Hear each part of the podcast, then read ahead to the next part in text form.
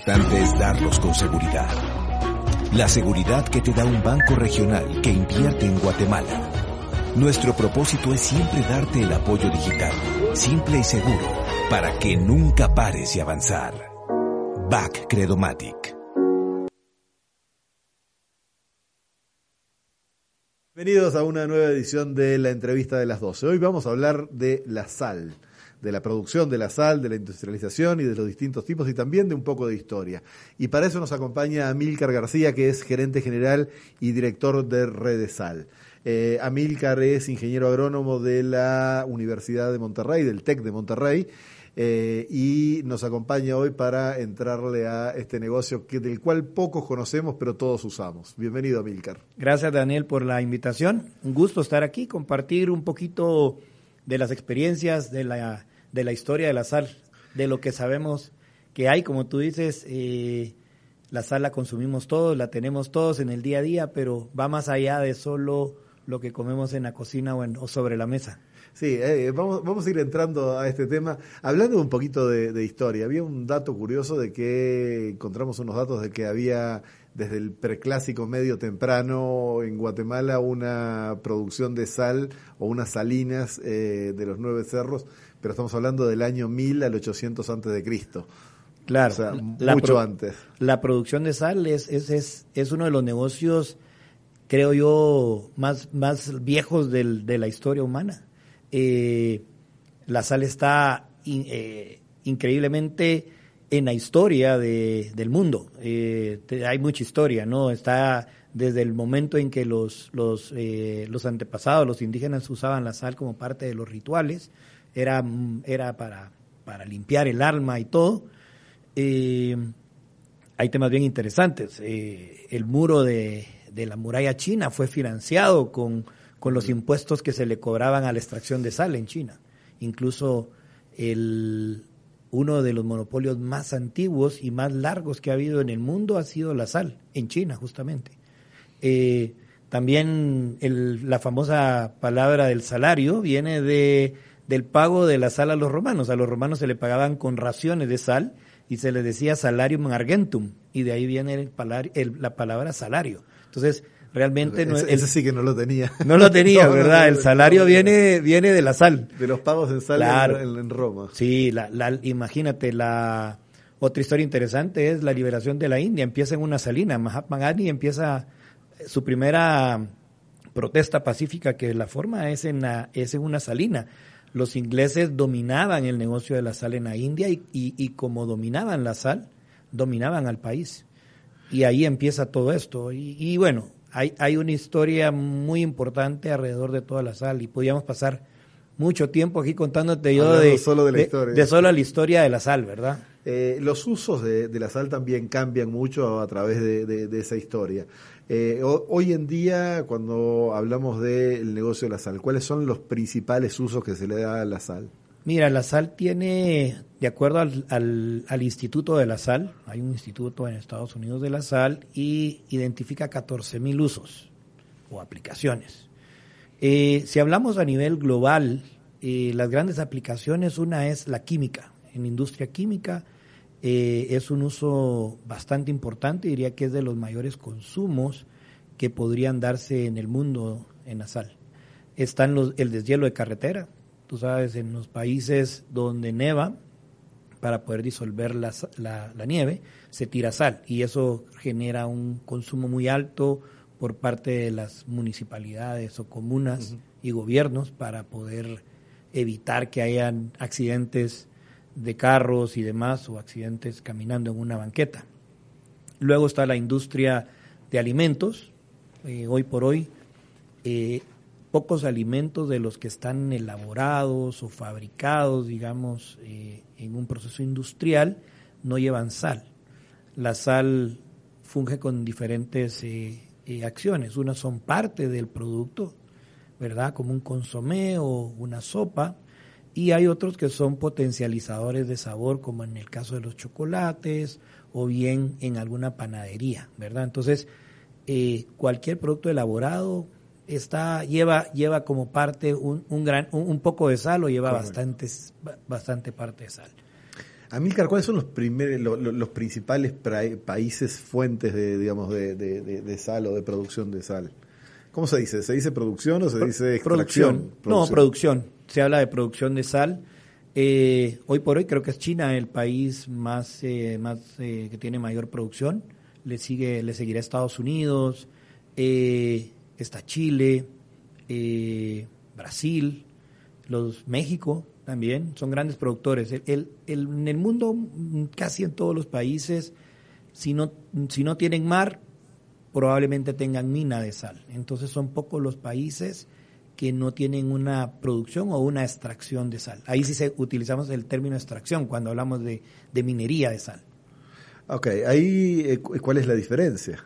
Ok. Eh, explicaros la, diferencia para alguien que no entiende nada del tema. Sí, mira, eh, las fuentes de sal son dos, básicamente. Tenemos la sal que se genera por el agua de mar, que es, el, es lo más común, lo que todos identificamos muy fácilmente, que es evaporar la sal de mar, ¿verdad?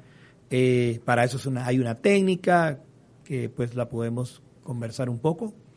Eh, la fuente es pues hoy por hoy eh, infinita porque hay que todo el, agua de mar tiene sal. Y luego están las fuentes de los de los yacimientos de, de minas de que están salares en el subsuelo y que están también a, a nivel del, de la tierra, ¿no? Como el Salar de Uyuni en Bolivia, que lo has oído, tiene, 300 kilómetros de largo. Eh, y eso es un salar, es una, un lago salado petrificado ahí. Entonces, hay diferentes fuentes de donde puedes obtener y extraer sal. Eh, ¿En Guatemala se dan los dos procesos, extracción y producción? Mira, la, la, producción guatemalteca básicamente es por base a base de la evaporación solar. Es sal de mar en su mayoría.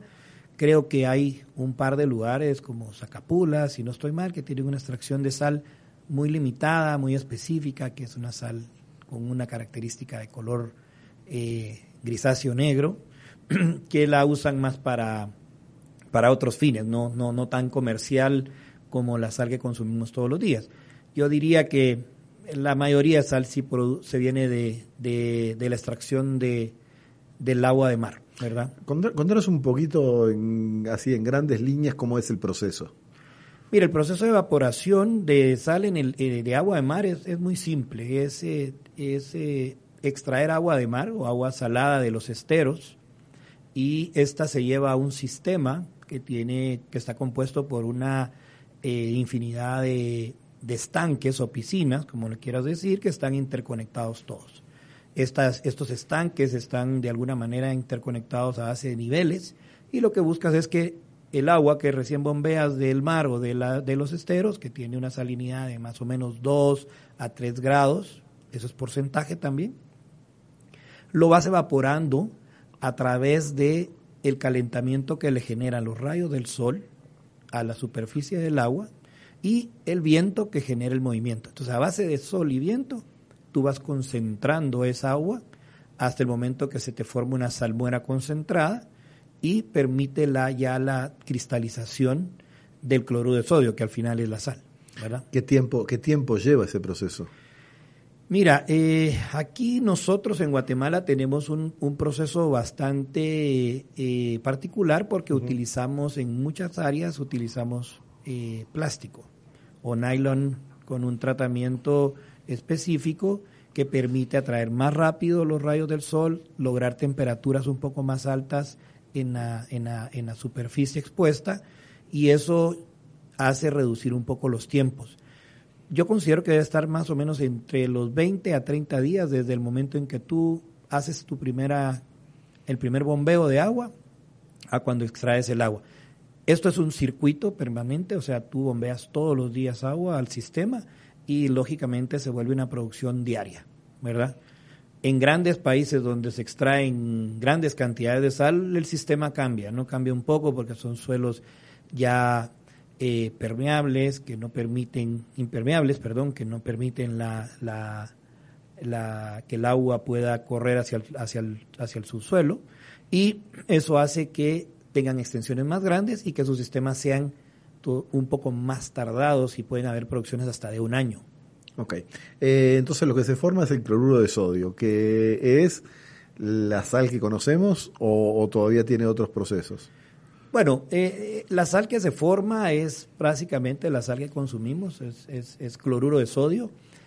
El proceso, lo que logras con, con, la, con, la, con el proceso es llevar a la calidad química necesaria que, te pueda demandar el consumidor. Y esto, digamos, el consumidor en, en términos, digamos, de una industria o, en términos de un consumidor final en de ama de casa. Entonces, ¿de qué nivel tú logres una evaporación? Vas a lograr el nivel químico de la sal que estés buscando, ¿verdad? Entonces, en eso, en eso va cambiando, pero al final todos consumimos cloruro de sodio. Eh, Amilcar, eh, eh, ¿existe una calidad de, sal por origen o, por procedimiento o, es un commodity? Mira, sí hay calidades. Definitivamente en el, en el mercado se diferencian las sales por calidades. Por calidades de pureza, ¿verdad? Que es contenido de cloruro sodio, por cantidades, calidades químicas, cuanto menos contenidos de, de otros elementos como calcio, magnesio, lo que comúnmente se llama dureza en la sal, están reducidos, pues tiene un valor mayor. También influye en el proceso que tenga la sal, ¿verdad? Porque la sal no solo termina en, el, en la extracción o en la obtención de la sal en las salinas. Hay procesos industriales que, que siguen después de esto para mejorar la calidad de la sal, para tener un producto final con las características necesarias que los diferentes mercados también demandan, ¿verdad? Porque cada mercado tiene sus características que quiere del producto, ¿no? ¿Guatemala importa sal o se autoabastece? No, Guatemala se importa sal, se importa sal materia prima para procesar, se importa producto terminado, o sea, sal que ya viene procesada desde el origen y se produce sal también. Guatemala tiene un consumo de sal interesante que permite que los, los mercados estén abiertos al día de hoy, ¿no? ¿Se llega a exportar o, todo lo que se produce acá eh, va para el consumo local? Mira, eh, sí se exporta, se exporta sal. Nosotros en la compañía que yo represento exportamos a Honduras, a El Salvador, hemos exportado oportunidades a Costa Rica, a Haití en su momento, ¿verdad? Eh, hay algunos que exportan pequeñas cantidades a Estados Unidos, ¿verdad? Para, para, con mercados diferenciados y eh, indistintamente también exportamos la sal a través de muchos productos fabricados en Guatemala, a través de la industria, que van finalmente a otros mercados, eh, que posiblemente va ahí nuestro grano de sal en sus productos. Entonces estamos llegando a una diversidad de países, ¿verdad? Perfecto. Eh, seguimos hablando, vamos a hacer una pequeña pausa y seguimos hablando enseguida del negocio de la sal con Amilcar García.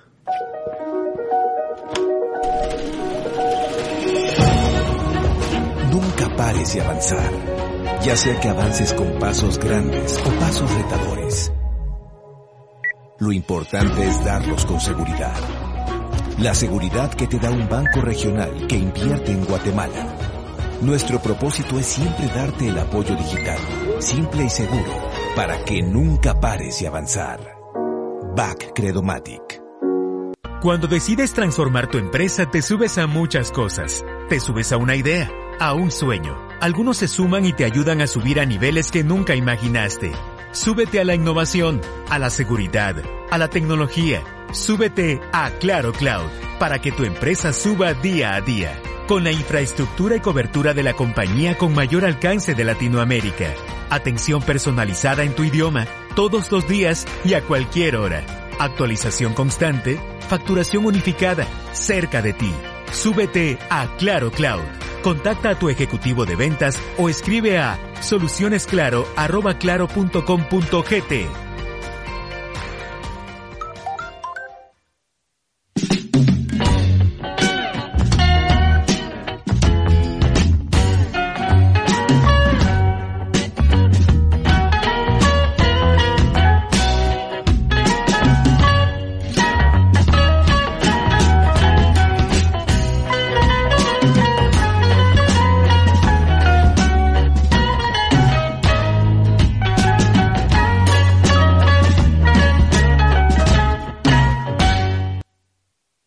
Continuamos con Amílcar García hablando del negocio de la sal. Eh, Amílcar, si vamos eh, precisamente a la empresa que representás, a Red Sal, ¿cuál es eh, o dónde está el negocio principal de la empresa? Eh, ¿Qué tipo de sal se produce? ¿A quién se le comercializa? Mira, nuestro, nuestro negocio está orientado a cualquier segmento de consumo de consumo de sal. Básicamente están diferenciados, está, hay un segmento industrial de, definitivamente importante que está, digamos, eh, dividido en la industria de alimentos, que es todas las industrias de alimentos procesados, embutidos, consomés, eh, productos enlatados, eh, todos los productos elaborados que tú puedas ver en una, en una, en un retail o en una tienda de autoservicio y que consumimos a diario.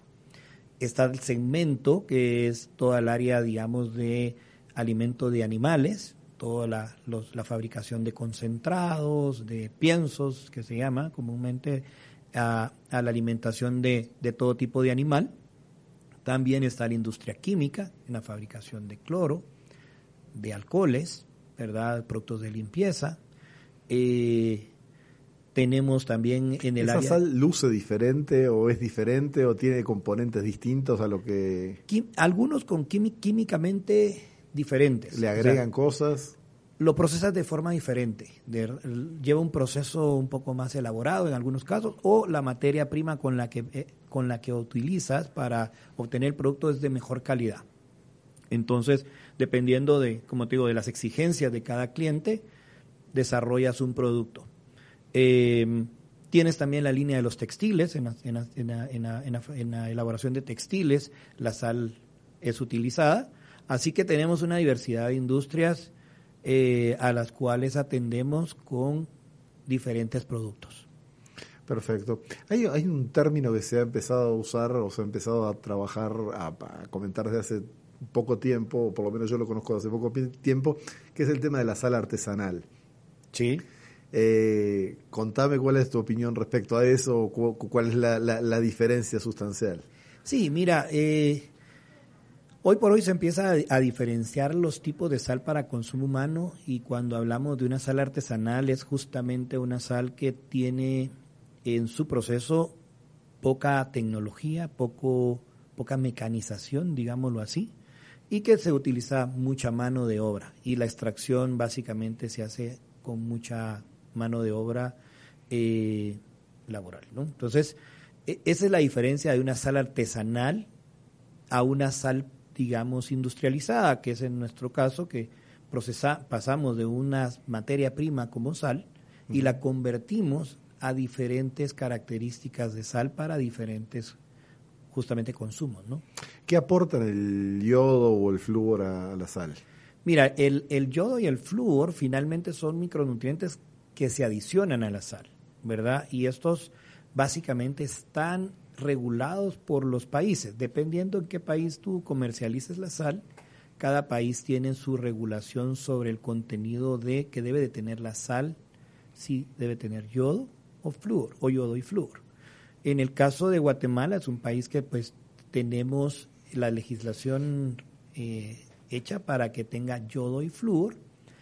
En el caso de las sales industrializadas, y hoy por hoy con un nuevo cambio que hubo en el reglamento, pues permite que las sales artesanales no contengan flúor, pero sí yodo.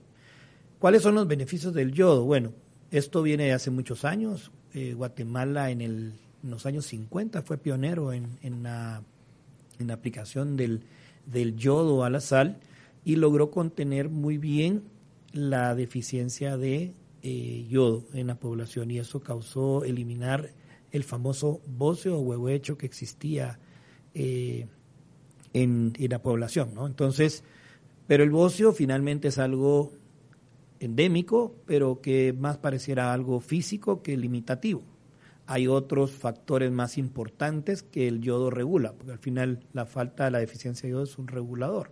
Entonces, eso lo que permite es regular mejor tu organismo y obviamente evitar ciertas malas funciones del organismo a- al final del tiempo, ¿no?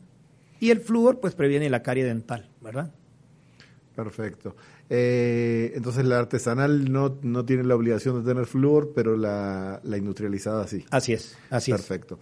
Eh, ahora me interesa hablar porque estamos viendo todo lo que es esta nueva línea que, que tienen ustedes. Aquí estamos hablando de una línea específicamente ya, eh, o sea, eh, alimenticia. Así es. Contame de qué se trata porque eh, también eh, o sea, hay una especificación mucho más grande en cada uno de los productos y antes uno conocía, por lo menos yo crecí conociendo sal fina y sal gruesa ¿ya? Y, y nada más. Eh, pero contame de qué se trata toda esta línea de productos. Claro, mira, eh, viene un poco a raíz de que en, en el, en, el, en el mundo va cambiando las, los gustos y va cambiando a, a tener productos un poco más o elaborados o más eh, Gourmet. Gourmet, exacto. Nosotros desarrollamos una línea gourmet. eh, dentro de las líneas de productos tenemos obviamente la línea de consumo humano, que es lo que identificamos, que es toda aquella sal que va utilizada en la cocina, que utiliza la ama de casa en su cocina para la elaboración de los alimentos, o bien la que utilizamos en la mesa para terminar de sazonar nuestras, nuestros alimentos en la mesa. Como tú dices, esto era lo que existía, dos tipos de sales muy, muy característicos, muy identificados por nosotros por muchos años, y ahora hemos decidido desarrollar la categoría de la sal, diferenciándonos con una serie de productos que llenan ciertos gustos eh, al, al- al- al consumidor, ¿no? Entonces hemos desarrollado una sal parrillera, un grano relativamente grueso, que permite crear ciertos sabores mucho más exquisitos al, al momento de asar la carne que una sal regular, ¿verdad? Tiene ciertas características que permite que los jugos se mantengan y logres ese sabor diferenciado. Y a la vez hemos desarrollado algunos otros productos como las sales que hemos colocado en algunos molinos, ¿verdad? Para poder ser triturada la sal con condimentos adicionales, ¿verdad? Hemos desarrollado una con chile cobanero, con hierbas finas y con tres pimientas. Además de la línea de sal regular, tenemos una sal que es reducida en sodio, donde logramos obtener una sal que tiene el 50% menos de sodio que una sal normal. Eso va muy adecuado para toda aquella persona que necesita mantener sus niveles de sodio bajos, hipertensos, gente con problemas cardiovasculares, eh, renales o diabéticos, que el doctor los manda a reducir su, su consumo de sal. Entonces esta sal va muy bien para ellos. Porque puedes re- reducir el consumo de sodio sin reducir el consumo de sal. Así es, y sin perder el sabor, porque a veces, muchas veces pierdes el sabor del alimento al, al, al bajarle la cantidad de sal o a, re- o a utilizar un sustituto de sal. Eh, tengo, se- según algunas cifras del Instituto de Nutrición de Centroamérica y Panamá, eh, en Guatemala el consumo de sal es de aproximadamente 5 gramos diarios por persona. ¿Eso está dentro de lo normal a nivel global? No, eh, bueno, Guatemala, yo creo que el consumo de la sal va muy, muy relacionado a los hábitos alimenticios. Eh, Europa, donde las comidas son mucho más extensas, mucho más grandes, andan alrededor de los 10. Eh, creo que hace algunos años leí un artículo que en Gran Bretaña andaban en 12 gramos diarios. O sea, y por eso viene mucho el tema del, de la, de la, del consumo de la sal relacionado a la hipertensión también, ¿verdad? Pero va más bien, creo yo, al, a los hábitos de alimenticios de cada, de cada, de cada región. El problema puntualmente de la sal relacionada a la hipertensión es el sodio. Así es, es el sodio, Listo. que te retiene líquido. O sea, Perfecto. lo que hace el sodio es retener líquido y al retener líquido, eso pues hace que tu cuerpo se inflame, ¿verdad? O se hinche, como decimos comúnmente, y eso lo que hace es, es eh, presionar todo el sistema sanguíneo y obviamente te sube la presión. Hay, ahora también una, una moda, ahora que hablabas de toda esta línea que desarrollaron que tiene que ver con lo gourmet, de que está la sal negra, la sal del Himalaya, la sal rosada, la sal... Eh, ¿Es una, ¿Existe realmente una diferencia o hay un tema de mercadeo detrás de eso? Es un tema más de mercadeo. Creo que cada, cada mm, industria nos vamos eh, tratando de diferenciar a través de agregar valor al producto, a diferenciarlo eh, y a, a- a obtener algún beneficio comercial a través de tener una, una percepción diferente del producto. Eh, ¿Cómo está? Eh, yo sé que ustedes son parte de la Asociación Nacional de Salineros de Guatemala, ANSAL. Sí, sí. Eh, y también está la eh, Asociación de Productores y Empacadores de Sal Artesanal de Guatemala, pero eso no sé si es otra cosa diferente. Sí, son dos sociedades, dif- Ok. son dos asociaciones diferentes. Contame, eh, la pregunta ahora es, eh, ¿cómo está en este momento el negocio de la sal en, en Guatemala? O sea, es un sector que todavía tiene potencial de crecimiento, es próspero, me imagino que si el consumo eh, per cápita es eh, estable, o sea, la posibilidad de, de- de incremento de producción o de negocio está en lo industrial. Sí, mira, el consumo de la sal crece al ritmo del crecimiento poblacional. Es, es, es, es el, el- lo que marca el crecimiento del negocio, va en relación al crecimiento poblacional. Definitivamente puede haber una potencialidad si hay, una, si hay un desarrollo industrial importante en el país, digamos, que venga una industria nueva, que consuma sal y eso genere una demanda adicional. Guatemala tiene una producción bastante estable, diría yo. Eh, obviamente eh, es un mercado libre y eh, de esta cuenta tenemos productos que se importan, que viene ya terminado, materia prima que se importa y se procesa en el país y se convierte para abastecer y cubrir necesidades. Eh, pero es un negocio que ha subsistido por muchos años y sigue subsistiendo, pues, ¿verdad? ¿Quién es el ente que regula la producción de, de sal? no hay un ente que regule la producción de sal. Realmente no. El, el único, bueno, el ente que regula realmente no la producción, que regula la sal, la comercialización de la sal es el Ministerio de Salud Pública con el Departamento de Regulación y Control de Alimentos, que obviamente la sal por, por ser un producto fortificado, ¿verdad? Con yodo o con yodo y flúor, debe de obtener un registro sanitario. Y en el momento en que tú ya estás con un registro sanitario, obviamente estás bajo el control del ministerio en base de cumplimiento de tu fortificación. Digamos, el ministerio vela porque tú cumplas el nivel de fortificación que, que la ley ha regulado. Eh, también, ya de alguna manera, lo ve eh, el Ministerio de Economía a través del cumplimiento también de eh, del etiquetado, ¿verdad? El cumplimiento del etiquetado, que cumpla con todas las regulaciones, digamos, de, de identificación que debe de ir la bolsa, pero no un ente que regule la producción. Ok. Eh, la siguiente pregunta tiene que ver con el precio de la sal. Eh, el precio de la sal, eh, o sea, ¿quién regula ese mercado o cómo, o cómo se mueven las fuerzas en ese mercado? Depende de la cantidad de producción, depende de la demanda, de los movimientos de oferta y demanda. Eh, son precios internacionales, o sea, aquí en, en Guatemala lo que se produce está ligado a lo que son tus costos, está ligado a un precio internacional.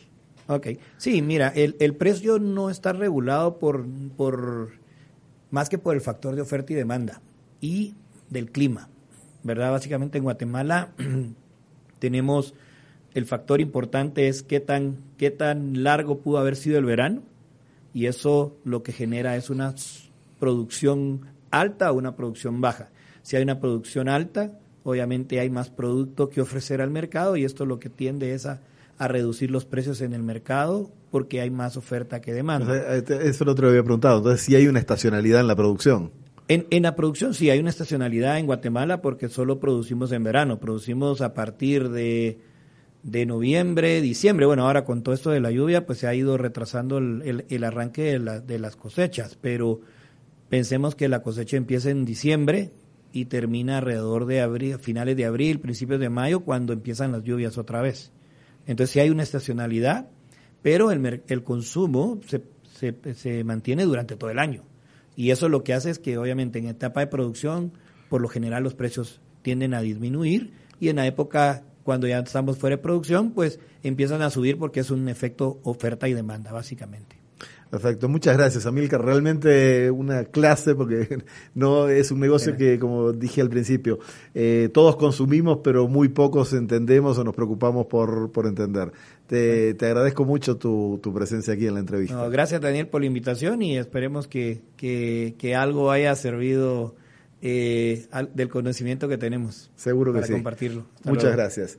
Eh, saludos para todos y los esperamos mañana en una nueva edición de la entrevista de las 12. Thank you.